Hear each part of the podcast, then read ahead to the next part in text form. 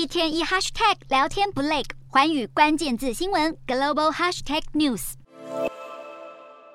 明明是在八号召开国务院专题会议，但中国官媒到十二号才公开报道中国国务院总理李克强主持会议的消息。李克强的风头甚至不如最近出访还和俄罗斯总统普丁会面的中国人大常委会委员长栗战书。此外，李克强也被发现不再批评清零政策会冲击经济，避免和中国国家主席习近平唱反调。李克强在会议中表示，当前经济总体延续恢复态势，但有小幅波动，正是顶峰爬坡的关口。还称要以习近平新时代中国特色社会主义思想为指导，全面贯彻新发展理念。李克强还提到，稳经济所有政策都及时出台，政策有效有力，关键是要继续狠抓落实。这项说法似乎话中有话。无论是留任常委或者裸退，李克强在中共二二十大后都将卸任总理职务。专家认为，在十月中共二十大登场前，李克强虽然不得不转趋低调，但也及时说了想说的话。二十大之后，习近平取得第三个任期，李克强恐怕再难有说实话的机会。外媒预测，接任李克强的新总理恐怕会更加弱势。在中国当前的政治结构下，无论谁接下总理位置，都无法做出重大改变。